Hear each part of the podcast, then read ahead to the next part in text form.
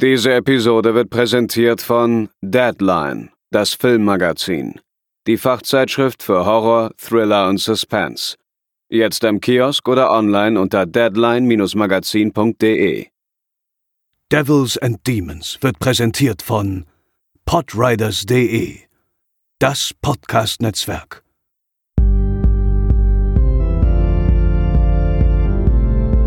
They're coming to get you, Barbara. For you.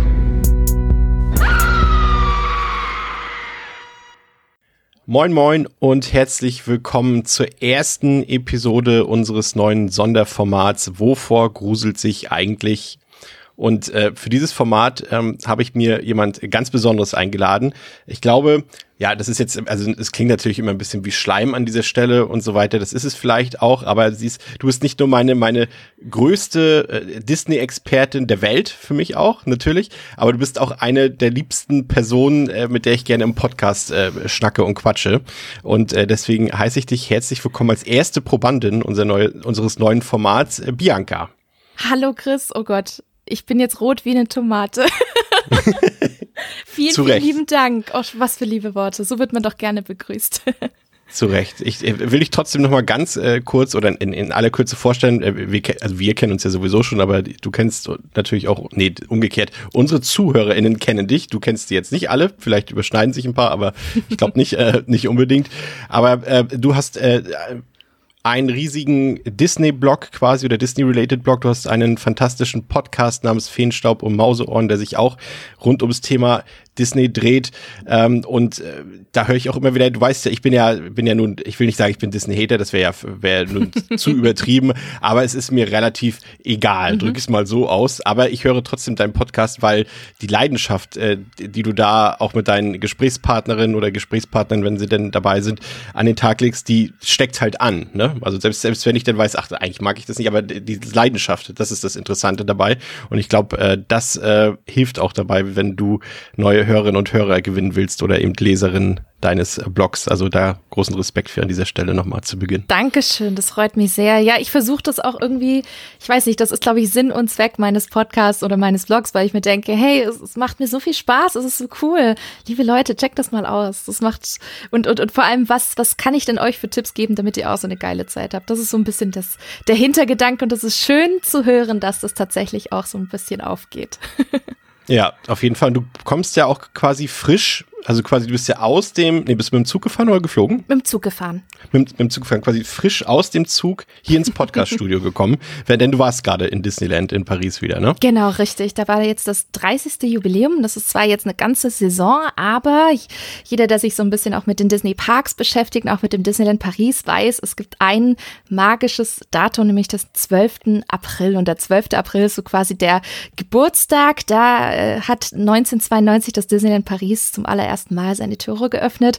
Und das war das erste Mal, dass ich da an diesem Tag auch dabei war, beziehungsweise sein wollte unbedingt, weil Disneyland Paris feiert das auch ganz besonders und das war auch wirklich toll. Da gab es dann nachmittags noch so einen Imagineering Talk, also quasi mit den Machern, die hinter Disneyland Paris gesteckt haben aus den USA, die zum Beispiel auch dieses ikonische Dornröschenschloss entworfen haben oder halt die einzelnen Themenbereiche oder hinter ganz, ganz großen, bekannten Attraktionen stecken, die halt weltweit Leute, jung und alt, begeistern. Und das ist halt schon für so einen Nerd wie mich war ja. das schon wirklich was, was ganz Besonderes und allein schon deswegen hat sich's mega gelohnt. Aber ich muss gestehen, ich war noch nie so fertig nach einem Disneyland-Trip wie jetzt. Oh, okay. Also Schlafmangel 3000. Ich habe, glaube ich, nur vier, fünf Stunden, glaube ich, nachts geschlafen. Einmal morgens aufgewacht, weil es angefangen hat zu regnen und vor meinem Fenster war die ganze Zeit so ein ganz, ganz fieser Tropfen. Dim, dim, dim. Und irgendwann mal konnte ich dann auch nicht mehr schlafen. Dann ging dann nichts mehr. Und am Mittwoch war ich dann nur noch irgendwie so eine Hülle meiner selbst. ich habe mich dann irgendwie nur so halblebig in den TGW geschleppt und ich habe mir einfach nur noch gewünscht, boah, wann wann bin ich endlich zu Hause, wann kann ich ins Bett? Also ich glaube, es war sehr viel, die Tage waren lang und es war zu wenig Schlaf, aber ach ja, es war trotzdem schön. das, das es erst seit 92, das äh, Disneyland in Paris? Ganz genau, ah. seit 92. Ja, ein paar Jahre zuvor hatte Tokio noch eröffnet. Ja. Und dann äh, Orlando natürlich in den 70ern und äh, 55 das originale Disneyland dann in Kalifornien, genau. So ist ein bisschen die Timeline davor. Krass, das ist auf jeden Fall interessant. Ich habe, ich glaube, 92 oder 93 bin ich mit Disney das erste Mal in Kontakt gekommen und zwar mit dem Disney Club damals noch ähm, in, in der ARD. Ich wusste es. Äh, mit natürlich Klar. mit ähm, Stefan hat das moderiert Stefan. und Ralf Bauer war auf jeden genau. Fall auch dabei. Und die Antje. Und und die Antje, genau. Mhm. Heute, na gut, Antje ist ja quasi, hat sie nicht den Welt, Weltspiegel genau. zwischendurch moderiert? Genau. Bei ZDF ist sie, glaube ich, auch Korrespondentin äh, ja. und, und hat da echt auch einiges äh, zu sagen, muss ich sagen. Sie macht auch einen super Job. Also ich sehe sie auch immer wieder, aber für mich bleibt sie halt wirklich die Antje aus dem Disney Club. ja, auf jeden Fall. Ich glaube, Stefan war dann, glaube ich, noch im NDR. Genau. Den genau. haben sie genau. irgendwo strafversetzt, aber mittlerweile irgendwo seine, er hatte so eine Reisesendung, so eine ganz nette, aber die haben oh. sie ihm irgendwie weggenommen vor ein paar Jährchen. Mhm. Ja gut, und Ralf Bauer, der gut, der ist ein bisschen verschwunden, glaube ich, aus dem Rampenlicht, aber der war zumindest mal Serienstar dann, glaube ich, noch in den, in den 90er Jahren. Mhm. Aber ja, das war so, so meine Disney-Zeit und natürlich meine Lieblingsgeschichte mit meinem Geburtstag. Ich weiß nicht, welcher Geburtstag das war. Ich glaube, mein sechster oder siebter und es waren äh, fünf oder sechs Schulfreundinnen oder Freunde da und ähm, irgendwie waren meine Eltern da nicht so in Form, was Geburtstagsplanung angeht, wie man so einen spektakulären Kindergeburtstag inszeniert. Und er hat dann einfach, ähm, jetzt muss ich gerade, Cinderella aus der Videothek geholt, die gleich zwei Häuser neben unserem war. Und dann haben wir Cinderella geguckt, aber das war irgendwie schon, irgendwie schon nicht unser Film. Also vielleicht waren wir schon zu alt mit sieben oder so. Also wir wollten irgendwas spektakuläreres haben als Cinderella. Und es, ich kann mich erinnern, dass ein Kind sich von den Eltern hat abholen lassen, weil es so langweilig war. Spektakuläre Geburtstag, ja. ja. Mission accomplished, ja. not. deswegen, deswegen feiere ich heute auch keine Geburtstage mehr. Ja, ich glaube, glaub, heute wäre es einfacher. Dann könntest du locker mal einen Pixar-Film irgendwie hervorzaubern ja. und dann hast du auch ein bisschen was Actionreicheres wie Incredibles oder sowas. Ich glaube, das, das geht dann mehr ab als jetzt wirklich sowas wie Cinderella, was ja auch sehr konservativ ist, finde ich, vom Film her. Ja. Ist auch aus den 50ern, hat einen ganz anderen Erzählungsflow als, als ganz, ganz viele andere Stories. Ich glaube, das ist schon ein bisschen, bisschen schwierig. Mhm. Ja, ich glaube, ich habe geweint abends, als alle weg waren, oh. weil es so traurig war. Oh. Aber ich, ich, ich musste jetzt noch was Spektakuläres erzählen, denn ich äh, war gerade im Kino und äh, war zum ersten Mal in einer indischen Kinovorstellung. Mhm. Äh, jetzt nicht so, so wie man vielleicht reines Bollywood-Kino, was man vielleicht erwarten würde, sondern ähm, ja, da muss ich jetzt selber noch mal kurz nachgucken. Es ist äh, ein Film aus aus dem Süd Süd Süd Süd Südwesten Südwesten Indiens. Äh, das nennt, die Sprache nennt sich Kanada, aber mit Doppel-N geschrieben, also nicht so wie das Land Kanada. Und ähm, das ist jetzt nicht so reines Bollywood-Kino, wie man es vielleicht kennt. Also dort werden zum Beispiel jetzt also es gibt Lieder, in dem Film, in den Filmen auch, ähm, auch relativ viele. Ich glaube, es waren jetzt sechs oder sieben Lieder, mhm. aber sie werden nicht performt in dem Film. Sie laufen quasi wie ein Musikvideo sozusagen. Also das Lied läuft, es ist auch ein gesungenes Lied in der Regel, aber es ist dann wird quasi wie in so Musikvideo Montagen sozusagen im Hintergrund gezeigt, so mit ganz schnellen Schnitten und einfach mhm. Zusammenfassungen, was jetzt in der Zwischenzeit passiert ist und so weiter. Und ähm, dann äh, das ist so der der musikalische Einfluss da, was sich vielleicht noch ein bisschen mit Bollywood ähnelt. Aber ansonsten ist das wirklich knallharter Actionfilm gewesen, auf drei Stunden verteilt. Wow. Ich glaube, alle Filme sind so lang mhm. in Indien, habe ich so das Gefühl. Und es war der absolute Wahnsinn, weil ich ähm, hatte die, die Kollegen äh, Hacker und, und Schröckert waren irgendwie vor zwei Wochen bei dem Film RRR, irgendwie Revolt, Re nee, ich weiß gar nicht mehr, wie der hieß, auch so ein indischer Film, irgendwie der, der Blockbuster des Jahres in Indien auf jeden Fall. Oh. Und die waren so begeistert von der Kinovorstellung, dass die Leute da so ausgerastet sind und gejubelt haben und weiß ich nicht was, dass ich jetzt unbedingt zu diesem Film, der KGF Chapter 2 heißt, das ist der zweite oh. Teil eines Films. Und äh, ich dachte schon so, okay, Mittagsvorstellung im Kino und trotzdem ist die ausverkauft, dachte ich so, okay, dann komme ich im Kino an und bin halt wirklich so der einzige Allmann zwischen lauter indischstämmigen Leuten. Ich glaube, es kamen am Ende noch zwei, zwei, drei andere Weißbrote kamen am Ende noch dazu. Aber ansonsten wirklich äh, nur indische Leute oder indischstämmige Leute und es war wirklich so wie versprochen. Die Leute haben gejubelt. Also immer wenn die, die Stars, sag ich mal, äh, des Films aufgetreten sind, äh, war auch gefühlt jeder Shot war so ein Superhero-Shot, also in Zeitlupe. Mhm. Ich glaube, der Hauptdarsteller hat im normalen Tempo keine einzige Szene. Es ist jede Szene mit ihm ist einfach nur Zeitlupe. Und äh, die Leute haben applaudiert, die Leute haben gejubelt, sie haben laut gerufen, sie haben geschrien.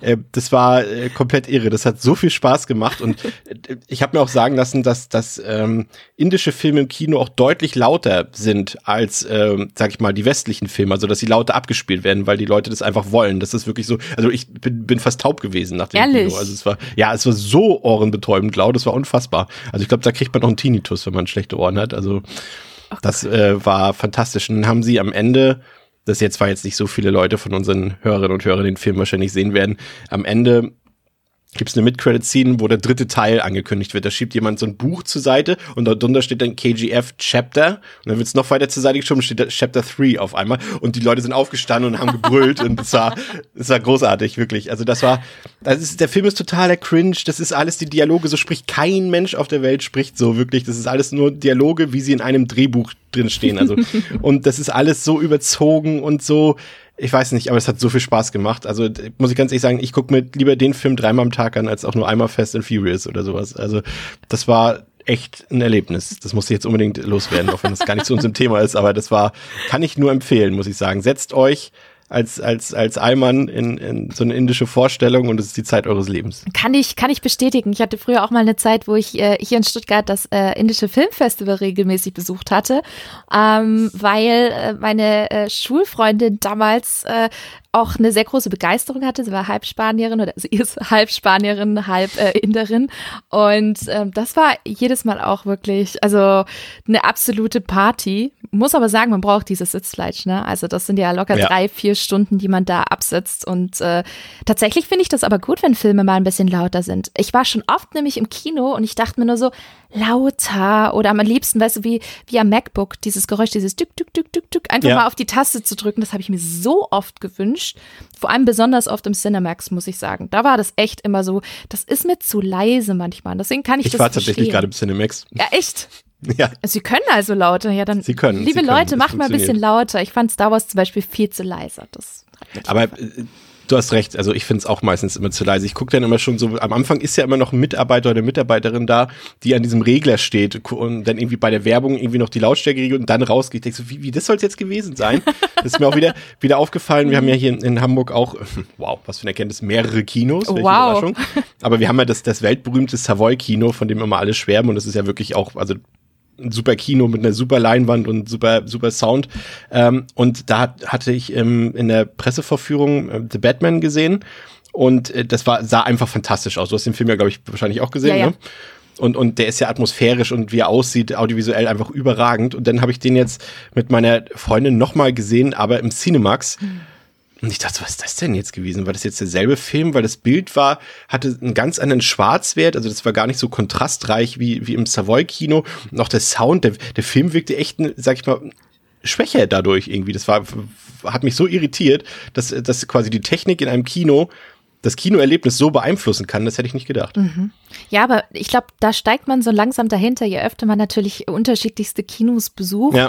und so ein bisschen ein Gefühl dafür entwickelt, okay, ähm, das ist jetzt zum Beispiel äh, Dolby Surround 7.1 oder das ist jetzt Atmos und dass man da auch mal so langsam merkt, ah, okay, äh, wenn ich in das Kino gehe, kriege ich einfach das bessere Gesamterlebnis und äh, ich, das ist letztendlich auch so wie mit dem Fliegen, wenn man in ein Flugzeug steigt, da gibt's auch so viele unterschiedliche Typen, gerade auf Langstrecke, da willst du auch nicht gerade mit dem kleinsten Schrottflieger fliegen, sondern wirklich mit einem, der super bequem Ja. ist und sehr modern. Und so ist es bei Kinos eigentlich letztendlich auch. Aber das ist das Schöne, wenn man dann sein Kino für sich entdeckt hat und gefunden hat, dann weiß man ganz genau, welche Filme man wo gucken muss, damit man wirklich das beste Erlebnis hat. Ja. Das stimmt. Und äh, damit leiten wir zu unserem eigentlichen Thema über. Äh, denn ich könnte dich jetzt fragen, wo guckt man am besten Horrorfilme, aber soweit sind wir äh, noch nicht ganz. Ich muss noch ganz kurz unser Format äh, erklären. Also wir laden uns hier für dieses Format, entweder Pascal oder André oder wie in diesem Fall ich, äh, Gästinnen oder Gäste ein, ähm, mit denen wir einfach gerne mal über das Thema Horrorfilme reden wollen, weil das ja natürlich in unseren Einzelepisoden manchmal auch ein bisschen zu kurz kommt, auch gerade wenn eben die Episoden sind ja so schon immer sehr lang und da können wir natürlich nicht noch irgendwie zwei, drei Stunden über Horror allgemein reden, aber manchmal will man das mit manchen Leuten aber auf jeden Fall unbedingt mal tun und das sind äh, manchmal bekanntere Leute, manchmal unbekanntere Leute oder manchmal eben Bianca. Sucht euch aus, ob sie jetzt bekannter oder nicht bekannter ist. Darüber will ich nicht urteilen. Und ähm, da will ich einfach mal so ein bisschen in die Tiefe gehen und äh, nachfragen, wo die Horrorvorlieben liegen, ob es überhaupt Horror ob man überhaupt Horrorfilme mag und was man an Horrorfilmen mag und äh, wie man dazu gekommen ist. Und deshalb, äh, Bianca, die Einstiegsfrage, warum liebst oder magst du eigentlich Horrorfilme? Ja, genau, das liebst. Ich glaube, lieben würde ich nicht sagen. Das ist vielleicht Geht zu etwas. weit, ne? Ja, das ist vielleicht etwas zu hoch gegriffen. Also generell gucke ich äh, Filme unterschiedlicher Genres und versuche da auch wirklich breit zu gehen. Ähm, aber ich mag Horrorfilme schon sehr, wenn sie für mich bestimmte Anforderungen erfüllen. Ne? Also eine gute Story haben, gute Charaktere, gute Momente, gute Jumpscares. Und ich finde, ich liebe Horrorfilme. Da muss ich sagen, liebe Horrorfilme ähm, in der Herbst- und Halloween-Zeit. Da gehört das für mich wirklich dazu, regelmäßig Horrorfilme zu schauen, weil ich finde, das passt so gut zur Atmosphäre, ne? Wenn es draußen regnet und stürmt und es wird, die Tage werden kürzer und ja. es wird dunkler und dann kriege ich auch total Lust, eben Horrorfilme zu, zu schauen, weil sie einfach diese Atmosphäre so gut unterstützen. Und äh, ja, obwohl ich, glaube ich, da draußen mit, bei einigen, glaube ich, mit gedanklich mit, mit Disney verbunden bin, mag ich Düsteres auch wirklich sehr. Also gerade so Gothic, Horror, Paranormales, Horror-Thriller, das, das mag ich schon gerne. Also wenn sie denn gut gemacht ist, äh, gut gemacht sind, wohlgemerkt. Ja. Das, äh, man hat natürlich, wenn, also es geht ja öfter, uns öfter so, wenn wir eben jemanden einladen äh, bei uns in die Show, da überlegt man natürlich auch, okay, mit äh, über welchen Film kann man jetzt mit dieser Person reden? Und man hat dann natürlich auch immer so ein bisschen so ein stereotypes Bild ja, vor Augen. Ja. Okay, mhm. diese Person mhm. mag das und das. Und bei dir hatte ich so schon so gleich gedacht, okay, Splatter-Filme glaube ich eher nicht. Also nicht, dass ich dir das nicht zutrauen würde, aber ich glaube einfach, das ist nicht deine deine Art Film. Und mir war tatsächlich klar, dass das, was du eben gerade gesagt hast, eher so dieser ja äh, Gothic Horror, das ist so also Spuk und Geistergeschichten, glaube ich auch einfach sowas alles in diese Richtung geht, dass das dein Ding ist. Also das das äh, kann man, glaube ich, manchmal auch vom, vom Typus Mensch so ein bisschen ablesen, ja. habe ich das Gefühl. Spannend, spannend. Ja, ich glaube, da gehen wir gleich noch tiefer drauf ein, was ja. ich denn sonst noch so mag. Bin ich mal gespannt, ob du das gedacht hattest. Wo, mich würde interessieren, äh, das interessiert mich bei allen Leuten prinzipiell, die irgendwie eine Leidenschaft für Horrorfilme haben oder die Horrorfilme mögen, ob das vielleicht auch ähm, begründet ist in realen, persönlichen Ängsten und ob sich das projizieren lässt auf die Themen und Positionen, die man in Horrorfilmen mag. Gibt es da irgendwas äh, bei dir, das zum Beispiel, also ich, das ist jetzt ein ganz schlechtes Beispiel, es gibt ja Leute, die die Platzangst haben, die gucken dann am liebsten irgendwie äh, Devil, wo es um irgendwelche engen Fahrstühle geht oder sowas, ob sich das irgendwie transportieren lässt. Nee, nicht wirklich. Ich finde die eher unangenehm. Also äh, Devil ist bei mir noch auf der Watchlist, habe ich noch nicht gesehen, aber wenn ich dann zum Beispiel, gut, das ist jetzt nicht direkter Horrorfilm, eher mehr Thriller, zum Beispiel Buried äh, mit Ryan Reynolds. Ähm, ich mag zum Beispiel echt tatsächlich keine engen Räumlichkeiten und ähm, ich fand das super unangenehm. Das hat dadurch mir nicht wirklich viel Spaß gemacht, muss ich sagen. Und deswegen gucke ich das auch sehr, sehr ungern, weil ich dann merke, in mir äh, kribbelt's dann und das ist kein schönes Kribbeln, das ist eher sowas Unangenehmes. Deswegen gucke ich sowas weniger. Aber ich glaube, es ist generell der Fall, wenn man Horrorfilme guckt, dass diese Filme natürlich mit Urängsten spielen. Und diese ja. Urängste hat, glaube ich, jeder so ein bisschen. Und deswegen ist es natürlich schon so ein Kick, wenn man genau diese Filme schaut, die eben mit diesen Urängsten der Menschen einfach, einfach spielen. Also, ich meine, ja, vor, vor was habe ich persönlich Angst? Vor der Nacht, vor der Dunkelheit, ja, wer das Zitat kennt, Gute hat, Ausgangslage. hat unsere Podcast-Episode ja. gehört oder und kennt die Filme. Aber ähm, tatsächlich merke ich es eben, wenn ich einen Horrorfilm gesehen habe, der, der unheimlich ist und mir schon eine gewissen, gewisse Angst eingejagt hat, dass ich dann, zum Beispiel, wenn ich dann aufs, auf, auf die Toilette oder ins Bad gehe, der Flur ist halt dunkel, ich erwische mich schon, dass ich dann das Licht anmache, weil ich äh, merke, irgendwie ist es jetzt so ein Unbehagen, ins Dunkel zu gehen. Und habe dann nicht wirklich Angst, aber es ist ein komisches Gefühl, ne? dass da vielleicht dann doch etwas ist, was wir nicht greifen können, was vielleicht auch noch nicht erforscht ist. Gott, das, das klingt so nach, nach Mulder von, von Akte X. Die Wahrheit ist irgendwo da draußen. Ne? Aber tatsächlich ist es so. Ne? Also, wenn man natürlich solche Filme guckt, dann eröffnet das ja einem schon diese Möglichkeit und Welt, dass da was draußen ist, was wir nicht vielleicht so greifen können. Klar, es ist Fiktion und Fantasy auch, aber ähm, das spielt schon so ein bisschen mit dem, was wäre, wenn? Vielleicht gibt es ja wirklich. das, das wäre jetzt direkt meine, meine Anschlussfrage gewesen, ob für dich ähm, rationale Horrorthemen gruseliger sind als irrationale Themen. Also wenn wir jetzt mal so einen Vergleich ziehen, also ähm, also ich will jetzt niemandem zu nahe treten. Also ich persönlich glaube zum Beispiel nicht an, an Geistererscheinungen, deswegen sind Geisterfilme für mich per se erstmal nicht so gruselig. Aber dagegen so ein Home Invasion Film, wo einfach irgendwelche maskierten Leute in deine Wohnung einbrechen oder in deinen was auch immer, ja, in deinem Baumhaus hätte ich beinahe gesagt, aber das wäre jetzt, glaube ich, nicht so ein spannender Horrorfilm. Aber ähm, das funktioniert für mich eher. Wie ist es bei dir? Für mich funktioniert beides, wobei halt wirklich dieses realistisch-rationale für mich härter ist, weil es einfach realistischer ist, weil du ganz genau weißt, oh Gott, keine Ahnung, da draußen lauern irgendwelche Verrückten, die dann halt eben diese, diese Home Invasion bei dir auch starten könnten. Ne? Also nicht jetzt gerade in dem, in dem Film. Und das, ich weiß nicht, ob es mir vielleicht stellenweise sogar manchmal den Spaß nimmt, wenn ich weiß, oh Gott, das ist mir zu realistisch. Ich mag es dann Ja. doch eher, wenn es dann etwas fiktionaler ist. Und ähm, ich glaube jetzt auch nicht an Geister, aber ich glaube tatsächlich schon an eine gewisse Energie, die da vielleicht irgendwie noch rumschwebt. Und das, das finde ich so ein bisschen dieses Spannende. Deswegen für mich persönlich ist tatsächlich eher diese, diese, diese Fantasy-Komponente finde ich immer ein bisschen spannender, weil das andere ist mir schon fast ein bisschen zu, zu nah dran an meiner Realität, muss ich sagen. Aber ich gucke beides natürlich auch. Und wenn, wenn sie gut gemacht sind, gucke ich auch beides sehr gerne. Ja. Das, das hört man ja tatsächlich oder liest man auch äh, tatsächlich ja öfter, dass äh, viele Menschen äh, im Kino eher in diese Fantasy oder eben in Science-Fiction-Gefilde flüchten, eben weil es noch nicht oder nie etwas mit der Realität zu tun haben wird und dass man dann eben auch wirklich Abstand, dass man wirklich abschalten kann von der Welt da draußen und das ist ja für viele auch das Ziel, wenn sie ins Kino gehen und von daher äh, funktioniert das, glaube ich, in solchen Genre dann immer besonders gut. Was sind denn deine, kannst du dich nur an deine, äh, kannst du dich nur an deine Kindheit erinnern? Wollte ich gerade fragen, ja, bestimmt. ähm, und an, an, an deine Jugend erinnern, was vielleicht so deine ersten Erfahrungen mit Horrorelementen in einem Film oder in, in irgendeinem anderen Medium waren und oder besonders in Horrorfilmen? Oh ja, also ich muss sagen, tatsächlich meine erste Horrorfilm-Begegnung war eigentlich gar nicht so direkt der Horrorfilm, äh, sondern eigentlich äh, nur die Fernsehzeitung. Ich weiß nicht, ob du das vielleicht Oh. damals kanntest, aber ich war schon als Kind, ich mochte als Kind Filme und Serien total gerne. Und ich habe dementsprechend immer in die Fernsehzeitung geschaut, so was kommt Samstagabend, 20.15 Uhr. Ja. So, und dann guckst du das und dann hatte ich auch, ich, ich weiß nicht, ob du das auch kanntest, so einen Leuchtstift. Und dann hast du das immer markiert in der Fernsehzeitung, so geil, das kommt, den musst du sehen. Zurück in die Zukunft auf RTL, damals war er noch nicht so schrottig. Ähm, konntest du sehen, weißt du, Samstagabend, Sonntagabend, dann hast dich drauf gefreut. So, und ich war immer jemand, ich habe die Fernsehzeitung echt genau studiert. Ja. Ganz genau. So, und dann wandert dein Blick ein bisschen weiter nach unten. Ja. Und dann siehst du dann so so 22, 23 Uhr, da laufen dann eben halt eben auch diese Horrorfilme. Und früher Ja. gab's diese kleinen Vorschaubildchen. Und Yes.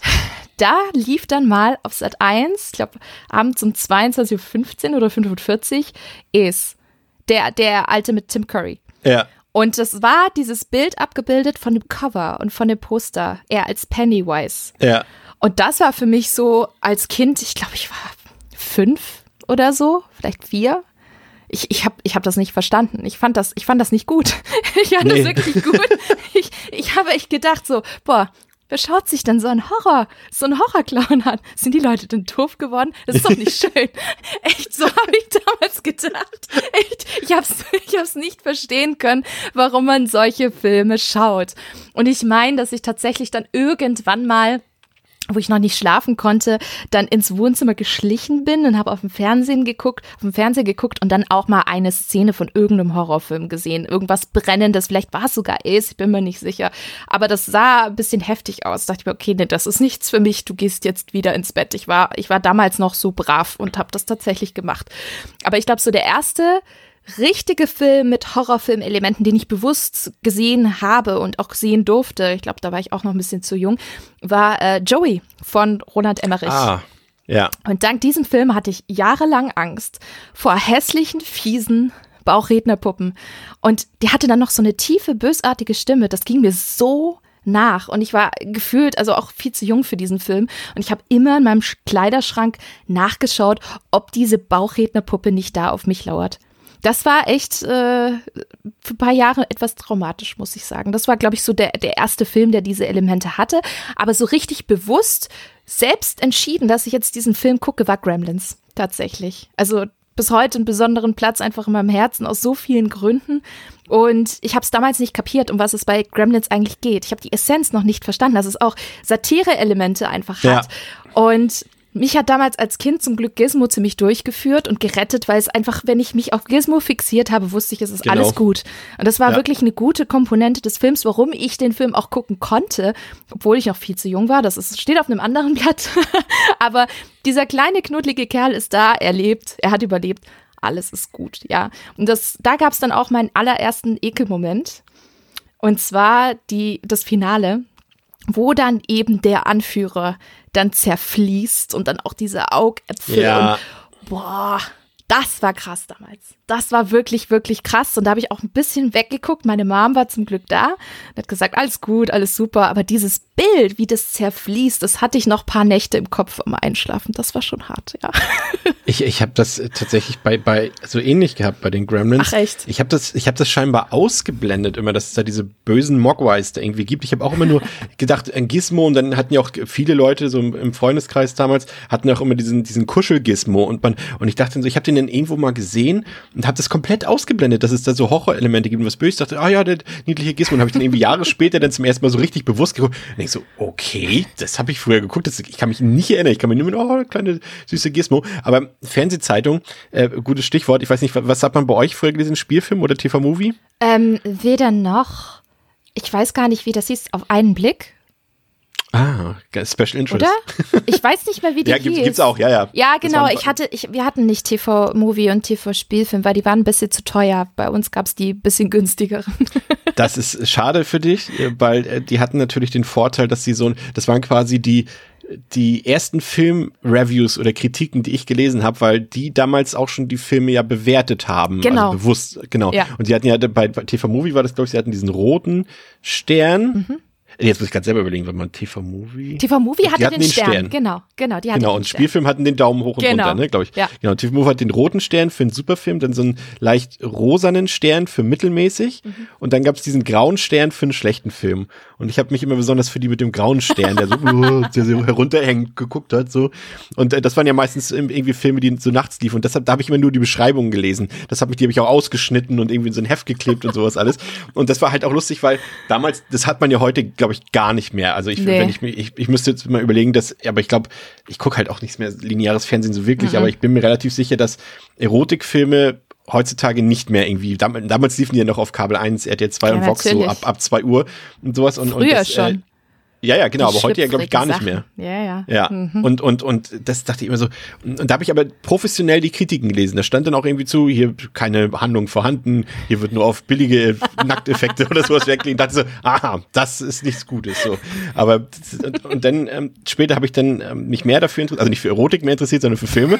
Und, und hatte dann ähm, angefangen, Sachen dann aufzunehmen äh, mit VHS sozusagen. Und da hatten sie ja gerade zu Weihnachten und zu Ostern immer so, so Special-Einleger bei. Ja. Da, diese Aufkleber, die du auf die Videokassetten raufkleben konntest, wo dann auch der Titel drauf stand, die Länge und kurze Inhaltsangabe und so weiter mit einem Bild zu dem Film. Und das war, das war wirklich nochmal extra Feiertag quasi. Das, äh, Geil.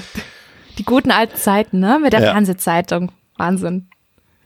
Ey, wenn man dann auch, wenn man selbst einen Film geguckt hat äh, und manuell noch mitgeschnitten hat und dann die Werbung Werbung, oh Gott, hat. So, oh Gott. Ja, Ja, ja. am schlimmsten war, wenn man sich auf diese, diese, es gab ja diese, äh, Dominik hat das letzte Mal auf Twitter nochmal geschrieben, irgendwo gehabt, äh, diese Showview gab es doch immer, wo du diese Mhm. Nummer einprogrammiert hast und dann nimmt er das ja automatisch auf, ohne Werbung. Und das hat ganz oft überhaupt nicht hingehauen. Da hattest du am Ende nur Werbung drauf und nichts vom Film oder da hat die Hälfte gefehlt, weil Thomas Gottschalk wieder überzogen hat, irgendwie mit Wetten das und sowas.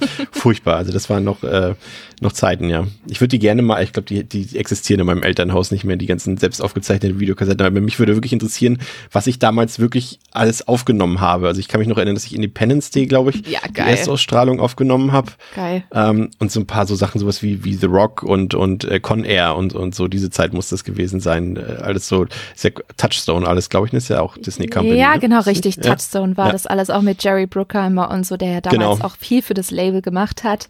Ja, oh Gott, bei mir war es, glaube ich, auch, ja klar, Gremlins, paar James Bond-Filme, Oh ja, genau. Tango und Cash. Ja. ja. das auch. Das auch, das wollte aber vor allem meine Mama mal gucken. Das weiß ich noch. Tanz Vampire von Polanski. Das auch.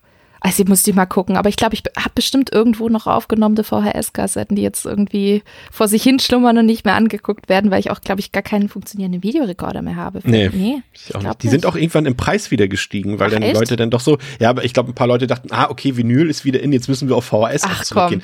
Jetzt, lieber jetzt investieren, als später zu viel zu bezahlen, aber es hat sich, glaube ich, dann nicht nochmal äh, Nee. durchgesetzt. Ich hatte auf jeden Fall ein paar, ich hatte von, von Akte X und Wunderbare Jahre hatte ich mir immer ein paar Folgen aufgenommen. Ähm, und das war ja, war ja, bei Wunderbare Jahre war das ja sogar schlau, weil das ja, Jahr, Jahr, jahrzehntelang äh, gab es ja keine Heimkino-Veröffentlichung dazu in Deutschland. Und ich hatte sie auf VHS, zumindest fünf Folgen. Cool. Und das war schon Ja, Ja. hätte ich mit reich werden können. Hat sich aber es, gelohnt, äh, hat sich gelohnt. dann kam das Internet und Ja. äh, naja. Ja. Ist nicht gelohnt, ja. Ähm, hat sich denn dein, ja, wie sah es denn äh, als Jugendliche bei dir aus? Ging es denn da ein bisschen äh, tiefer in, in den Horrorstoff rein oder war das dann zu der Zeit nichts, was dich interessiert hat? Doch, tatsächlich. Und das war ja auch, das war tatsächlich jetzt zurückblickend die stärkste Horrorfilmphase. Ich glaube, so zwischen 15, 16 und Mitte 20. Also ich glaube, da. Aber da hab hatten wir auch beim Geisterschloss schon ein bisschen drüber Ja, geredet genau. letztes Mal. Ich erinnere mich. Genau, richtig. Und da, ich finde, das gehört auch irgendwie dazu zum Erwachsenwerden. Ne? Also wenn man sagt, okay, man guckt jetzt nicht irgendwie die neueste Jim Carrey-Komödie mit seinen Freunden und Freundinnen im Kino, sondern entscheidet sich mal für einen Horrorfilm. Ja. Und das war natürlich dann immer was Besonderes, wenn dann die Eltern und, und so das dann erlaubt haben und du durftest dann die Filme gucken. Das gehört auch irgendwie wirklich zum Erwachsenwerden dazu. Und ich glaube, dass so rückblickend war das tatsächlich meine stärkste Horrorphase. Mittlerweile gucke ich es nicht mehr ganz so oft, äh, beziehungsweise halt dann vor allem immer im Herbst oder Halloween, wenn es gut passt.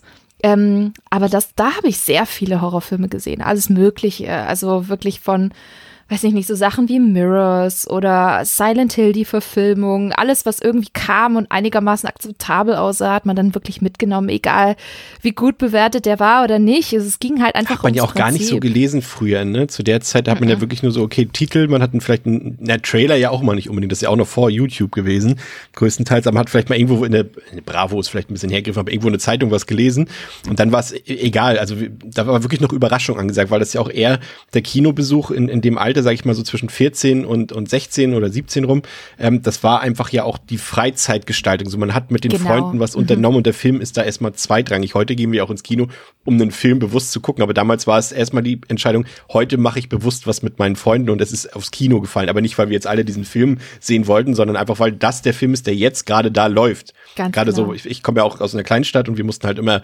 fahren, ähm, irgendwo nach Rostock oder so und ähm, da gibt's halt nur ein Kino und da, oder auf so, so Kleinstädte, da gibt's halt nur einen Saal und einen Film, der da läuft und den guckst du dann halt, der da gerade läuft und manchmal war halt was Gutes bei. Manchmal, ich erinnere mich noch an, an die Stephen King-Verfilmung von Dreamcatcher, da sind wir, glaube ich, alle eingeschlafen Oh bei. Gott, ja. Mhm. Das war, und das war dann irgendwie so auch verbunden noch, dann, dann ging es danach noch zu McDonalds und so. Es war einfach so, so ein Event-Charakter hatte das damals irgendwie, ne? Das war bei mir tatsächlich auch ähnlich. Da haben wir vorher auch immer was gegessen. Ähm, einmal haben wir sogar was reingeschmuggelt zu essen. Eigentlich darf man das ja gar nicht. Das ist ganz, ganz böse gewesen. Aber wir haben gesagt, da war ich, glaube ich, 18 oder 19, da hat gesagt, boah, das schaffen wir mal, ein Subway-Sandwich reinzuschmuggeln. Ein 30, 30 Zentimeter Subway-Sandwich in Mirrors. Äh, war so semi-gut. Der ganze Saal hat danach gerochen nach dem Subway-Sandwich-Brot, ähm, was uns mega leid getan hatte noch im Nachhinein. Und es war ein bisschen befremdlich, ehrlich gesagt, ähm, die ganze Zeit am Sandwich zu beißen, während du halt wirklich die blutigste Action auf dieser Leinwand gesehen hast. Es war, ich weiß nicht, ob ich das nochmal machen würde. Es gibt ja eine Szene in Mirrors, okay, wir, wir besprechen den, glaube ich, erst im Sommer hier, dem Film, da gibt es eine Szene, äh, da hättest du bei einer der, der Hauptfiguren auch, glaube ich, so ein ganzes Subway direkt in den Mund schieben Ich können. glaube, das war die sogar. ja. Lecker. Ab, aber du willst, willst mir eigentlich ja auch damit so ein bisschen sagen, dass ihr früher die äh, Jugendlichen im Saal wart, über die wir uns heute aufregen. Nein, wir waren still. Nein. Wir waren immer brav. Okay. Wir waren tatsächlich immer ruhig und brav. Im Gegenteil, ich habe mich oftmals beim Kinopersonal sogar beschwert, wenn andere Teenies zu laut waren. Ich war eher Team, haltet doch alle die Klappe und seid jetzt still und guckt den Film. Sehr gut. Ähm, hat, sich hat sich dein Eindruck äh, von Horrorfilmen im Laufe der Zeit äh, quasi geändert? Du hast schon gesagt, das war so ein bisschen ja deine Hochphase des Horrorfilms, wenn man es so nennen kann. Und das klingt so, als wäre es heute weniger als früher. Ist das so? Und wenn ja, äh, kannst du sagen, warum? Ja, es ist mehr phasenweiser geworden. Also wirklich Halloween, Herbst, das ist für mich die Zeit, wo ich mir wirklich auch die Zeit nehme, diese Halloween- bzw. Horrorfilme dann auch zu schauen, weil es einfach so gut passt. Und da gibt es auch den, den, den Horror-Oktober. Da mache ich mir dann Ja. auch immer eine Liste mit den Horrorfilmen, die ich noch nicht gesehen habe, Klassiker, neue Sachen und versuche da einige von der Liste dann auch abzugrasen in dem Monat. Ähm, aber früher habe ich das viel, viel regelmäßiger gegu- geguckt, einfach im Kino. Und ich merke oder ich habe schon gemerkt, je mehr man sieht, desto mehr stumpft man ab, was früher zum Beispiel noch völlig heftig war, wenn man das heute guckt, ist so, Ja, zum einen, weil der Film natürlich und auch der, der Stil altert und altern kann. Zum anderen, weil man natürlich auch schon so ein bisschen dieses Konzept Horrorfilm auch durchschaut. Ne? Also Ja. bestimmte Twists, bestimmte äh, Szenen, Szenenaufbau, äh, Dramaturgie, Jumpscares. Da bringt dich irgendwann mal nicht mehr so viel aus dem Konzept. Aber ähm, was ich Und wenn diese Phase eintritt, dann fängst du irgendwann an, einen Podcast über dieses Thema zu machen. So ging es bei mir dann. Ach, das war wirklich dann der Grund. Bei, Nein. nein. nee, nee. Hätte ja sein können. ähm, ja, aber ich glaube, auch wenn man, je, also je mehr Horrorfilme man sieht, desto mehr interessiert man sich aber auch für die Sachen dahinter. Und das, das finde ich eigentlich auch ganz cool, dass man nicht nur irgendwie die Story sieht und das, die Thematik, sondern vielleicht auch mal auf die Effekte achtet. Ja. Ist das jetzt CGI? Ist das handgemacht? Sind das jetzt physische Effekte? Wie ist das Produktionsdesign? Äh, wie sind die Charaktere gezeichnet? Das ist jetzt wirklich dieses Horrorfilm-Klischee oder nicht? Und das, das mag ich eigentlich, dass man auch mittlerweile sich Horrorfilme unter ganz bestimmten Aspekten plötzlich anschaut oder ganz anderen Aspekten, wie früher zum Beispiel. Und da hat sich das schon insofern geändert, dass ich jetzt auf andere Dinge achte bei Horrorfilmen und ja, und nicht mehr einfach nur so, ah ja, cool, hier wieder, keine Ahnung, Home Evasion oder ähm, typischer Slasher aller Scream, so, ein- so ein Teenie-Slasher. Da- Man, man wird selektiver tatsächlich bei der Horrorfilmauswahl. Man guckt auch, dass man jetzt nicht die Zeitverschwendung für sich hat, sondern wirklich auch die Horrorfilme sieht, wo man weiß, ah ja, der könnte mir gefallen. Ich wünschte manchmal, es wäre bei mir irgendwie auch noch möglich, aber bei mir ist es so, Nee. dass ich eben auch die Filme gucken muss oder irgendwie, ja, das ist schon fast ein Muss irgendwie, also nicht unbedingt für einen Podcast, aber ich denke so, ah, da ist ein neuer Horrorfilm, ja, okay, ich weiß jetzt schon, der ist nicht gut, aber ich gucke ihn trotzdem so, das ist wieder immer dieses typische, ich könnte jetzt irgendwie Der Pate gucken, super Film, weiß ich ganz genau, oder ich pack die Disc wieder raus und gucke stattdessen in der Zeit drei schlechte Horrorfilme und dann mache ich meistens die drei schlechten Horrorfilme rein. Das kenne ich, das kenne ich. Das kenne ich von Disney ganz stark, weil ich ne, noch eine Watchlist habe von sehr obskuren Disney Channel Movies, die auch alle zum Großteil mäßig bis grottenschlecht sind. Ich gucke sie mir trotzdem an. Und das ist genau dasselbe. Hey, könnte ich jetzt nicht wirklich was Hochwertiges äh, schauen? Ähm, oder halt genau das Schrottige. Und Ja, manchmal wird es das das, aber- Schrottige, ne? Das ist ja wie zu Hause dann auch. Ne? Das ist ja, man fühlt sich ja trotzdem wohl dabei und dann ist es dann irgendwie wieder auch keine Zeitverschwendung, Mhm. Genau. weil man ja doch trotzdem das bekommt, was man will im Endeffekt Mhm. irgendwie. Ne? Ich weiß nicht, kennst du diesen diesen ähm, Disney Weihnachtsfilm, der in, auch so ist ein, ein TV-Film, glaube ich, der ist definitiv auch auf Disney Plus, ähm, mit dem einen Jungen aus Hör mal, wer da hämmert, äh, diesen, diesen Weihnachtsfilm in der Wüste. genau, richtig. Ja, ja, ja. Ich weiß gerade nicht, wie der heißt. Auf jeden Fall kann ich mich daran erinnern, dass wir den einmal Heiligabend bei meinen Großeltern geguckt haben. Der ist sehr mäßig. Und es hieß, sehr mäßig, sehr dröge, vor allem so, so staubig wie die Wüste in dem Film. Ähm, und es hieß dann, ja, wir machen die Bescherung, aber erst, wenn wir diesen Film zu Ende geguckt haben. Und dieser Film fühlte sich so unendlich Oh ja. lang an. Ich habe wirklich, ich habe hab, äh, das ein Fiebertraum. So fühlte sich dieser Film für mich an. Ich kann und immer wenn ich den jetzt sehe, ich dachte, ich habe den auch jahrelang vergessen. Und auf einmal so, als Disney Plus der neu war, der war glaube ich auch direkt zum Start drin, Ja. gucke ich so und sehe dieses Bild und ich dachte so, Oh, nein, nein, nein. Trauma. Ich glaube, Ja. das war eine verwüstliche oder eine ver- verwüstete Bescherung oder so hieß der, glaube ich. Ja, irgendwie so Ja, auf ja. jeden Fall. Ja, das war auf jeden Fall hatte er einen unangenehmen deutschen Titel, so, ist so ein Wortspiel. Mal wieder. Ja, das war. Ah. Was, was, was macht für dich einen guten Horrorfilm aus? Also was ist dir persönlich wichtig? Was, was muss gelingen, damit der Film als Gesamtprodukt für dich, das klang jetzt ein bisschen kommerziell, als Gesamterlebnis für dich Oh, funktioniert? kommerziell. Ähm, hm.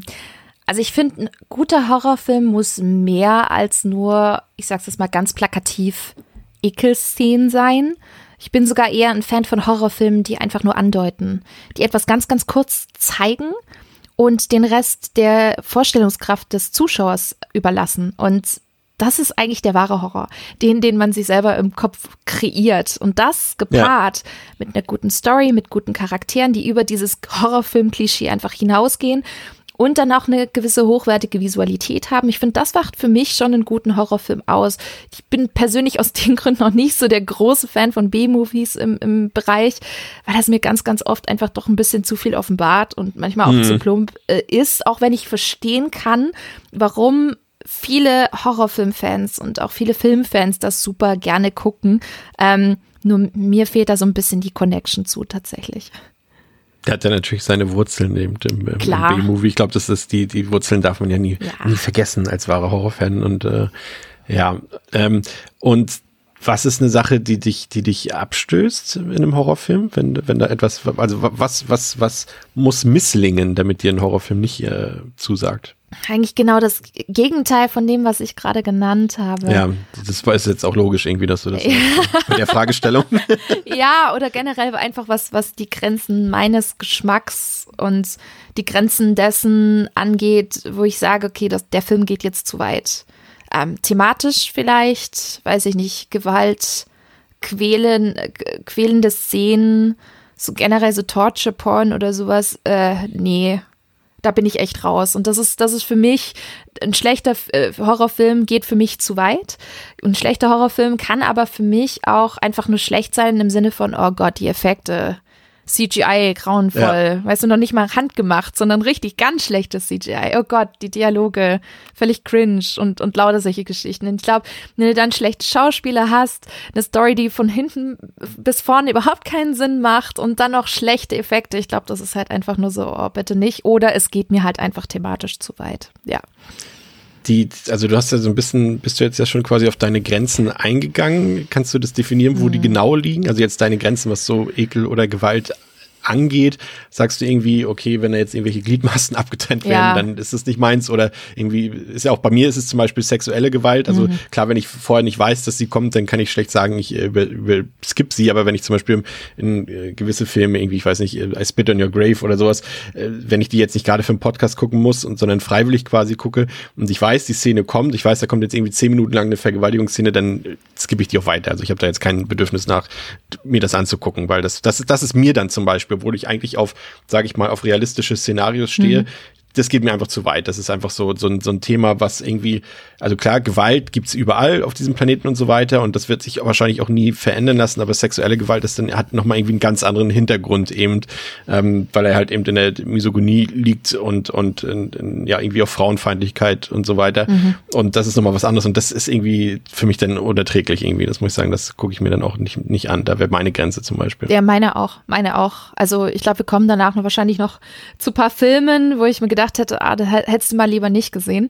Ähm, aber tatsächlich ist es genau das. Also sexuelle Gewalt ähm, heftigster Splatter, äh, sowas wie Hostel oder so, oder auch paar Saw-Teile sind nicht so meins, wobei ich den ersten eigentlich noch ganz, ganz gut tatsächlich fand. Und ich finde, dann habe ich beim zweiten, dritten reingeguckt und habe gesagt, okay, nee, das ist mir dann zum Beispiel schon irgendwie ein bisschen too much an manchen Stellen. Und würdest du da äh, differenzieren, wenn jetzt, sag ich mal, einen ernsten Splatter-Film hast wie Saw oder es gibt ja auch äh, die ersten Peter Jackson-Filme zum Beispiel, die ja Fun-Splatter-Filme sind, wo, wo ganz klar ist, okay, das hat jetzt keine grausame Atmosphäre oder so, sondern das, das ist dazu da, die Leute werden zerteilt, um Spaß zu haben. Geht das für dich dann wieder oder Das geht für mich, weil dann ist ganz, ganz klar so eine gewisse Comedy-Komponente ja. auch drin. Man weiß, der Film macht das mit dem Augenzwinkern, nimmt sich selber nicht ernst. Es ist ein Stilelement und eben nicht dieses, oh, schaut mal, wie heftig wir sind. Schaut mal, das ist, könnte schon fast auf dem Index stehen. So hart sind wir. Das ist dann dieses, dieses Pseudo. Oh, das mag ich überhaupt nicht. Nee, wirklich. Ähm, das, also das geht mir wirklich definitiv zu weit. Und es gibt auch zum Beispiel auch ein paar Themen, die ich einfach nicht gut finde oder auch ein paar Darstellungen, äh, Darstellungen. Ähm, Human Centipede zum Beispiel ist was, was ich niemals anschauen werde. Ich habe den großen Fehler damals gemacht, den Trailer zu sehen. Und das ist mir so lange nachgegangen, dass du diesen Film wirst du niemals in deinem Leben sehen. Das ist einfach zu heftig. Und ja klar, Gewalt und auch so moralische Grenzüberschreitungen, explizites Szenen, so wie, ich glaube, Martyrs wäre nichts für mich und das Serbian Movie, da bin ich auch raus. Das möchte ich nicht sehen und das, das geht mir einfach zu weit. Ja. Ähm, das Thema haben wir ja auch äh, gerade aktuell wieder und das hat mich auch ein bisschen auch wieder irritiert zurückgelassen. Ähm, wir haben ja gerade auch den, den Heimkino-Release von The Sadness, der jetzt ein bisschen so die Meinungen so ein bisschen auseinandergehen lässt, aber der eben auch wegen der Gewaltdarstellung für Furore gesorgt hat. Und es hieß ja im Vorfeld, ah, das wird der krasseste Film seit Jahren und so weiter. Und äh, André und ich hatten den ja schon relativ früh gesehen letztes Jahr äh, vor den meisten anderen. Und waren dann auch so, ja, okay, krass, der ist jetzt nicht, nicht so ultra hart, wie wir dachten, aber er ist schon sehr, sehr hart. Und wir waren uns auch sicher, dass der für die meisten Sehgewohnheiten way too much ist. Also mhm. ganz klar, weil da gibt's, da wird, wird, wenn auch nur im Off, da gibt's eine, sag ich, ja, ich weiß jetzt, ob ich es nochmal wiedergeben soll, aber wer den Film kennt, also gibt's auch sexuelle Gewalt in dem Film und äh, aber an Mann und an Frau und so weiter. Und da werden auch äh, Gliedmaßen abgetrennt und so weiter. Der ist wirklich sehr hart und der hat sehr, sehr explizite und sehr realistische Splatter-Effekte. Und wir waren uns sicher, okay, der wird bei den Leuten, auch bei den Splatter-Kiddies ankommen. So, und jetzt ist er ja dann, äh, hat er ja doch noch einen Kinostart gekriegt und ist jetzt im Heimkino und du liest überall die ganzen Leute, ja, der ist viel zu zahm und der war ja gar nicht so hart und der, das ist ja ein Laschi-Film und wie, wie haben sie den nicht durch die FSK gekriegt und sowas und du denkst dir so, hey Leute, was ist denn mit euch Edgelords los? So, äh, was muss denn noch heutzutage noch mhm. passieren, um irgendwelche Leute zu schocken? Irgendwie, ich meine, klar, ich verstehe das, man hat ja irgendwie schon alles gesehen und da passiert jetzt auch nichts, was du nicht zumindest verteilt auf andere Filme schon woanders gesehen hast. Aber, aber das so, so abzutun, als wäre das jetzt irgendwie so, so ein Heulsusen-Film, sage ich mal in Anführungszeichen. Äh, also das finde ich dann auch Quatsch. So, das regt mich dann auch mittlerweile so mhm. auf. Man kann doch irgendwie so, ja, weiß ich nicht. Ja, da fragt man sich, wo ist die Grenze? Wo ist die Grenze ja. erreicht, wenn man dann sagt, okay, jetzt setzen wir noch einen drauf, jetzt sind wir noch expliziter. Und dann kommt noch mal einer und dann gibt's dann Leute, nee, das ist mir noch wenig genug und keine Ahnung. Also wo hört's denn dann auf? Also das, das frage ich mich dann immer, wo ist da die Grenze? Und das finde ich immer so ein bisschen, bisschen schwierig. Ja, kennst du den ähm, 8 mm mit, mit Nicolas Cage? Äh, kenn ja, ich weiß gar nicht, ob ich den mal gesehen habe. Das muss schon Ewigkeiten, glaube ich, her äh, gewesen sein. Der hat ja als Thema quasi diese Produktion von Snuff-Filmen, also ah, von Filmen quasi ja. mit äh, realer Gewaltdarstellung. Und ähm, ja, das wäre ja quasi dann theoretisch der nächste Schritt sozusagen. Also ich bin mir sicher, dass es sowas gibt. Also es ist ja auch immer so ein, so ein Mythos und es mhm. gibt ja auch in, in diversen, sag ich mal, so, ich meine, das haben wir, wir kennen das alle auch von früher, sowas wie, wie Rotten.com und sowas, was damals auf dem Schulhof quasi diese Webseiten mit echten Verkehrsunfällen und ja, du, du bist zu lieb dafür, Bianca, tut mir leid. ich das, merk schon. ist voll an mir vorbeigegangen damals. Ja, aber das, das gab es auf jeden Fall. Da wurden irgendwie so teilweise auch, auch Special Effects, aber teilweise auch echte so, so Opfer von Verkehrsunfällen und so. Ich habe mir das auch nie angeguckt. Ich habe das auch so, ich dachte so, wenn ich da jetzt raufgehe auf die Webseite, dann geht mein Computer sofort aus und die Polizei kommt. Deswegen bin ich da auch nie raufgegangen. Und, ähm, und äh, dann gab es in den 80ern ähm, Faces of Death, so, ein, so eine Compilation, so ein Film, wo auch so ähm, ja echte Gewaltszenen sozusagen mm. vermischt wurden mit spezialgetricksten Sachen. Da war dann aber auch, waren dann auch, auch äh, Tiersnuff und sowas alles dabei, also auch furchtbare Sachen und so weiter. Aber das wäre ja dann gemäß dieser Einschätzung, wenn so ein Film wie The Sadness für viele Leute auf einmal zu lasch ist, ja, wo soll es dann noch hingehen? Ne? Und mm. das ist dann irgendwie irgendwie auch keine gute Richtung, in die sich das entwickelt. Aber was, was waren jetzt so für dich die unangenehmsten Filme, die du gesehen hast? Also nicht die du gar nicht sehen willst, sondern die du gesehen hast. Also das war das, äh, da werden bestimmt einige lachen, weil beide Filme sind jetzt wirklich nicht, nicht der härteste Tobak, überhaupt nicht. Das ist mir auch vollkommen bewusst. Im Gegenteil, äh, der, ich äh, der eine ist sogar so ein bisschen so poliert in meinen Augen. Das ist einmal äh, das Remake von The Hills Have Eyes, genau aus dem Grund der sexuellen Gewalt. Ja. Also bei der Szene war ich echt kurz davor abzuschalten, weil ich mir dachte, nee, das äh, sollst du das überhaupt noch geben. Ähm, eine gute Freundin äh, hat das mit mir zusammen geguckt. Wir waren zu Hause, nicht im Kino.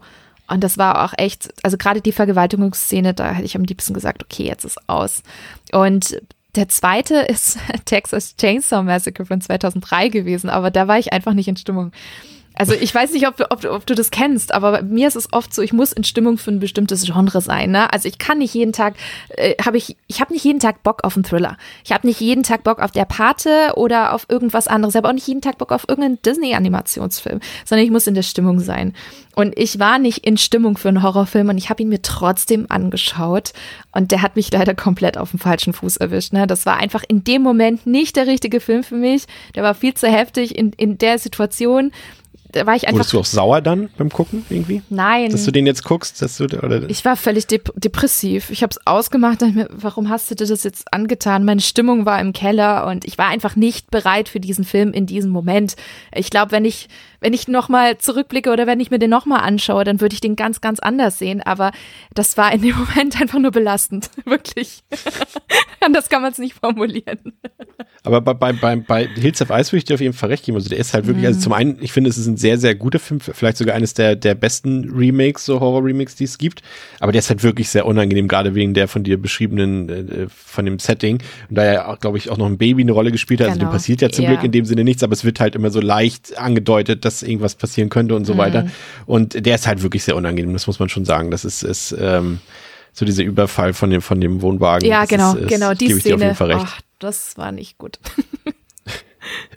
ähm, hast du das mal gehabt, dass du einen Horrorfilm geguckt hast und dann wirklich das Auswirkungen auf dich hatte, also auf deine, deine, also ja klar, du hast es eben schon beschrieben, TCM hatte da auf deine Psyche Auswirkungen, aber das so eine Auswirkung, dass du mal dann nicht einschlafen konntest oder wirklich Angst hattest und nochmal irgendwo irgendwelche Zimmer kontrolliert hast oder geguckt, ob alle Fenster und Türen zu sind, nachdem du einen Film geguckt hast? Boah, oft. Bestimmt oft, aber ich könnte mich jetzt spontan nicht so daran erinnern. Doch, tatsächlich, und über den Film haben wir schon gesprochen, da werden jetzt alle lachen. Geisterschloss, aber da war ich auch elf oder zwölf.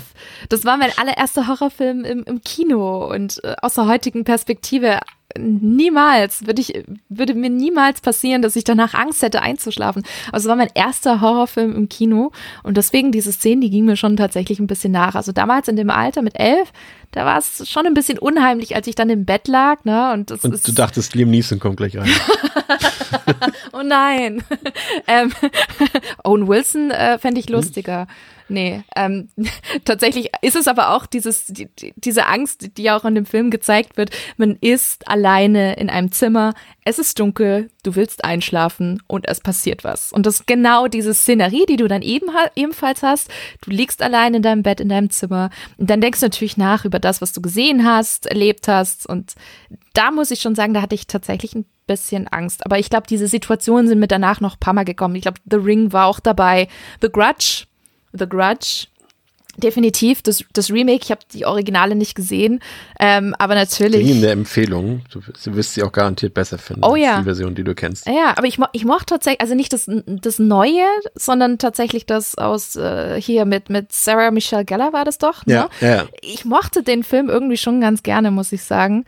Ähm, aber natürlich sind ein paar Szenen drin, die schon sehr äh, krass äh, inszeniert sind. Jetzt nicht richtig schlimm oder eklig, sondern, sondern das bleibt im, im, im Gedächtnis durch aufgerissene Augen, bleiche Haut ja. etc. Und genau das hatte ich, da hatte ich auch ein bisschen Angst im Bett. Und dann diese Szene mit der Bettdecke, äh, da habe ich echt. das war schon ein bisschen weird, wenn man dann abends im Bett liegt und denkt, oh bitte komm jetzt nicht aus, aus dieser Bettdecke hervor, ich sag's dir. Das, das, das, ich finde es so unfassbar faszinierend. Ich glaube, das ist auch das, was, was mich jetzt, äh, was mich auch dazu bewogen hat, eben dieses Format hier ins Leben zu rufen, wie unterschiedlich, also wir mögen quasi alle ein und dasselbe Genre, eben den Horrorfilm, aber daran komplett unterschiedliche Aspekte und auch unterschiedliche Subgenre sozusagen. Wie gesagt, also ich glaube, wir beide würden kommen quasi gar nicht auf einen, also ich mag natürlich die Filme, die du genannt hast und auch die Genre, gucke ich auch gerne, aber so, wenn es wirklich so um Favorites geht, kommen wir beide, glaube ich, gar nicht auf einen Nenner. Ähm, auch sowas, was so, was eben, wovor man Angst hat oder was ein gruselt an Horrorfilmen. Ja, das glaube ich schon. Ja, das glaube ich schon, aber vielleicht gibt's ja noch andere Horror-Subgenres, äh, wo wir vielleicht auf einen Nenner kommen. Ich weiß nicht, ich liebe zum Beispiel Horror-Comedy total gerne. Das liebe ja, ich. Ich hasse Horror-Comedy. Nein! Ich habe gedacht, das wäre das Einzige, wo wir vielleicht irgendwie auf einen Nenner kommen würden. Doch, ich liebe Horror-Comedy, muss ich sagen. Also, das finde ich großartig. Das ist auch so eine, diese, diese Kombination der Gegensätze. Es ist gruselig und irgendwie nimmt es auch dieses Genre aufs Korn. Ähm, aber man hat auch wenn es gut gemacht ist, wenn es gut gemacht ist, gute Gags und auch diese Selbstironie und ich weiß nicht, mag ich total gerne. Also gerade so Shaun of the Dead, ähm, ja, Tuck and der, Dale vs. Evil, ich lieb's. Zombieland noch dazu, mit denen, die, das sind die drei Filme, die ich auch noch äh, gucken kann, weil sie eben, ähm, also der Unterschied ist, wir haben ja nun auch, auch, auch im, im Winter schon hier über die ganzen Scary Movie-Filme geredet mhm. zum Beispiel, ähm, weil die eben eher so eine Sketch-Parade für mich sind und kein zusammenhängender Film. Und ja. wenn das jetzt so ein zusammenhängender mhm. Film ist, der quasi auch halbwegs ohne seine Comedy-Elemente funktionieren würde, dann mag ich das auch. Also das genau. ist für, für mich doch, also genau. mhm. ich glaube, ich würde da differenzieren. Also ja, Comedy ja, also die, die Beispiele, die wir eben genannt haben, die drei.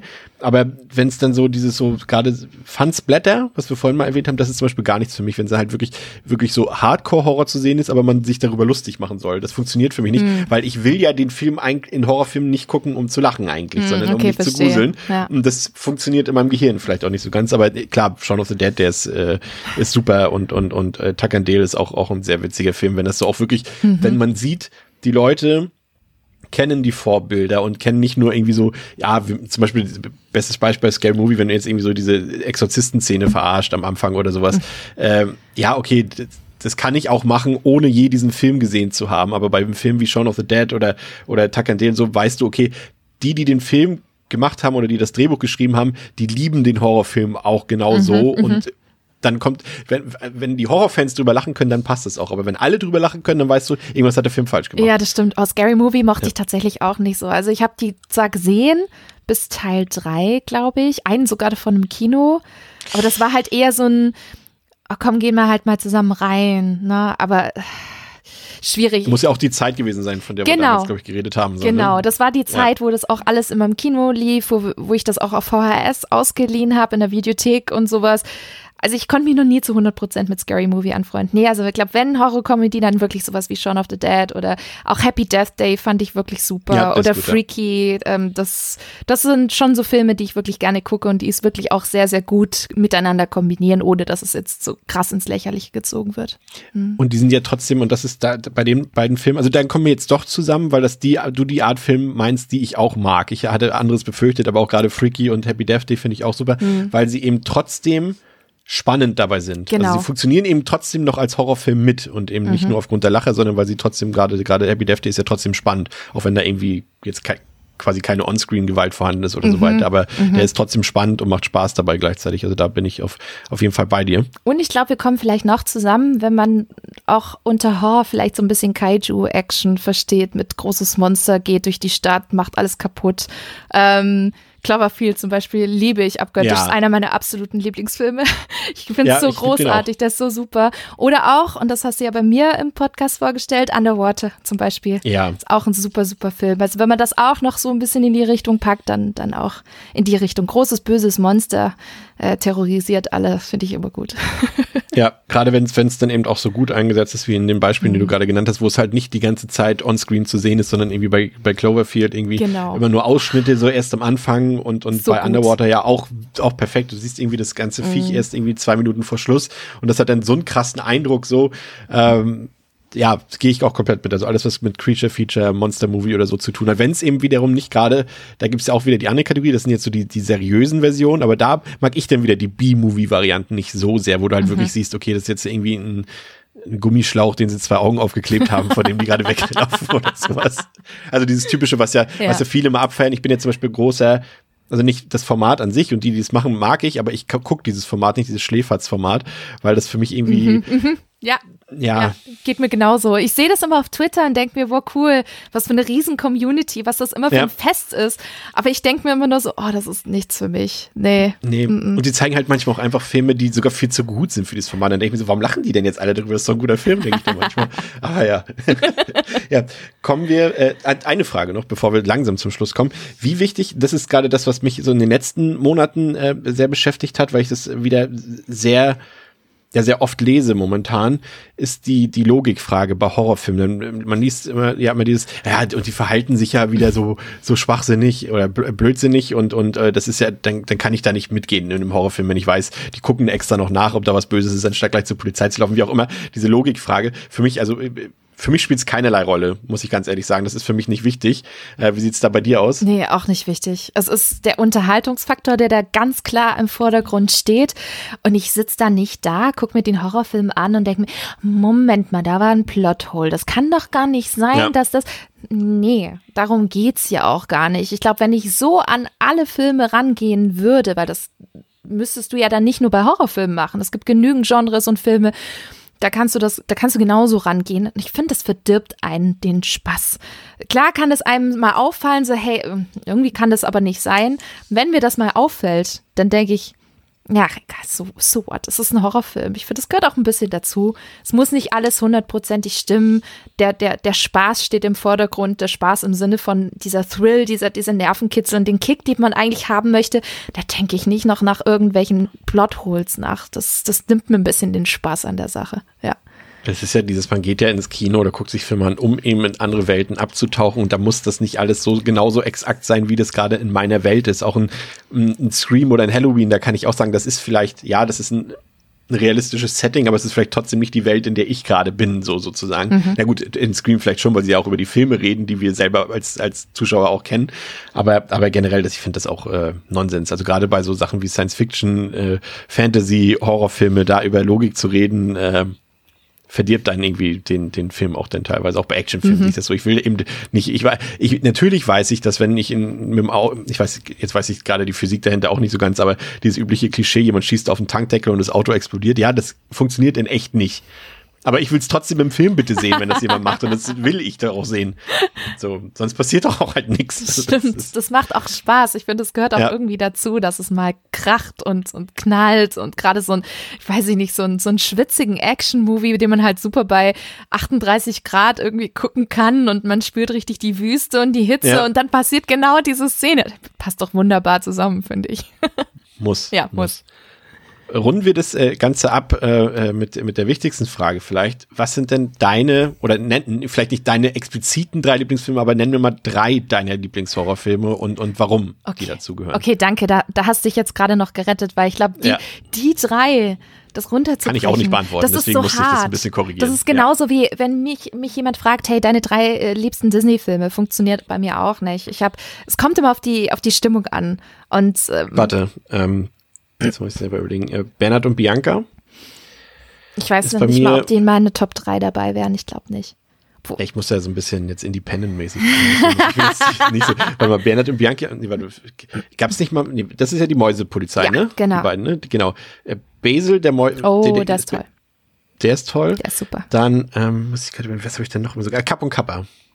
Das sind so meine drei, das wären jetzt meine drei, na, Geheimtipps kann man sie ja auch nicht nennen, aber die drei besten nicht bekannt. Nee, ist auch gut. Man Doch. kennt die ja schon, aber es sind halt nicht die Klassiker. Nicht Klassiker ja, und ein vielleicht? bisschen Underdog tatsächlich. Ich Ja. finde schon, dass es Underdog-Filme Im sind. wahrsten Sinne des Wortes. Ja, und vor allem äh, scheinst du auch ein Fable für die 70er und 80er bei Disney äh, zu Ja. haben, bevor quasi die große goldene Disney-Renaissance mit Ariel begonnen hat, weil das, die waren ja, Ja. alle quasi davor. Ähm, mag ich aber auch super gerne, weil die haben super viel Atmosphäre. Ich finde gerade Bernhard und Bianca hatten einen super Score.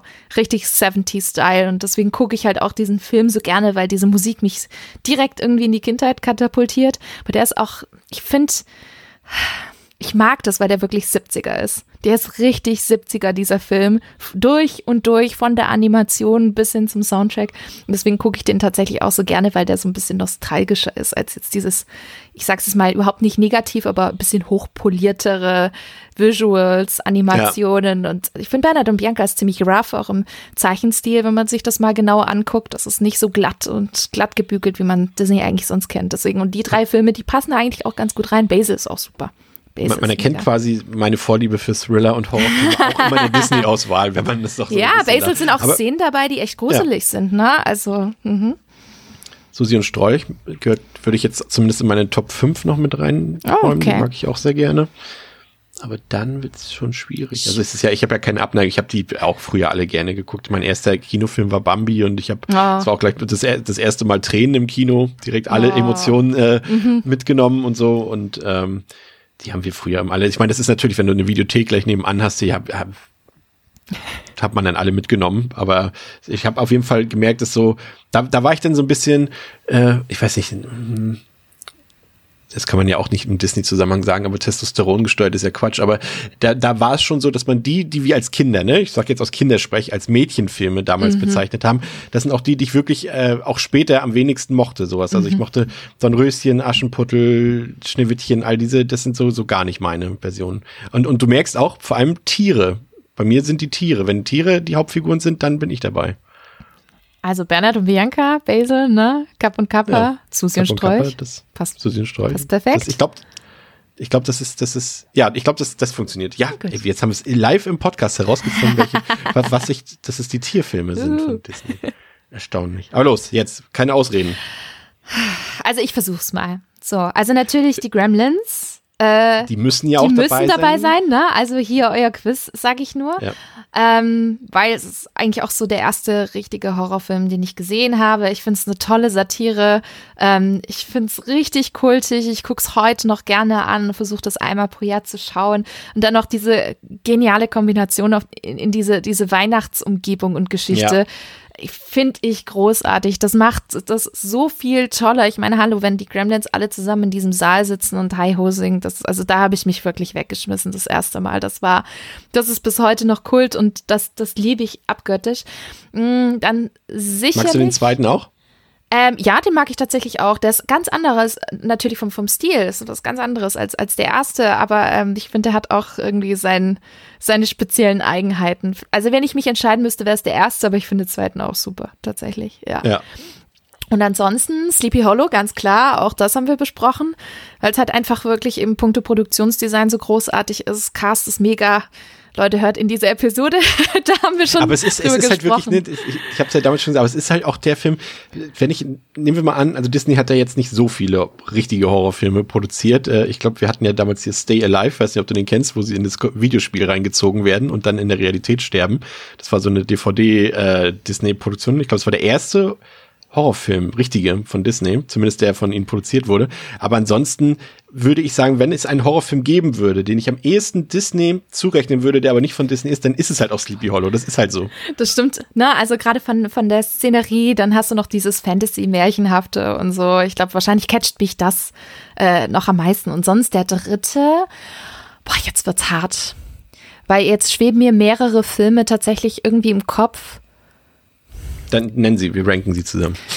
Ich, natürlich The Ring ist für mich ein Klassiker. The Ring, hm, was war es denn noch? Da war der zwei, also Cloverfield. Remake, ne? Das Remake meinst du von The Ring, ne? Ja, mit, mit äh, Naomi, Mit Watts, Naomi Watts, genau, ja. richtig. Ähm, Ah, Und hast du denn, hast, hast du den zweiten auch gesehen? ja, den zweiten habe ich auch gesehen. Da habe ich eher gelacht. der war dann so eine richtige. Enttäuschung, ne? Ja, der war sehr enttäuscht, vor allem in der deutschen äh, Synchro, das werde ich nie vergessen. Der kleine Junge, der kann nicht richtig Rachel aussprechen, sondern sagt immer Rachel. Oh nein. Und dadurch, das haben meine Freundin und ich im Kino rausgefunden, kannst du dir vorstellen, wir waren, weiß ich nicht, 18, 19, 17. Leider jedes Mal lachen müssen, das ging nicht anders. Das war genauso wie bei The Reaping, ähm, wo wir dann ja, Oh Gott. ja genau, The Das ist mit Reaping. Swank, ne? Genau, und wo wir dann plötzlich dann, ähm, also ich wusste es vorher schon und ich habe es dann gesagt, hör mal ganz genau hin, ne, die Synchronstimme von Hilary Swank ist ja auch Bart Simpson. Wir haben dann leider Stimmt, den ganzen Film über Bart Simpson gehört. oh nein. Ganz, ganz, ganz, ganz schlimm. Ja, ja, ganz schlimm. Ja, also egal, egal. Also The, The Ring auf jeden Fall, den fand ich toll. Ähm, ich bis heute noch wirklich super. Und ansonsten Cloverfield, ähm, ich finde Underwater großartig. Das alles rankt da so ein bisschen zusammen. Ich, ja, ich glaube, ich müsste mal ein bisschen, oh ja, doch hier, Child's Play, und da gehöre ich zu, wahrscheinlich zu der Minderheit, und zwar das Remake von Child's Play, was ich ganz, ganz, ganz großartig finde.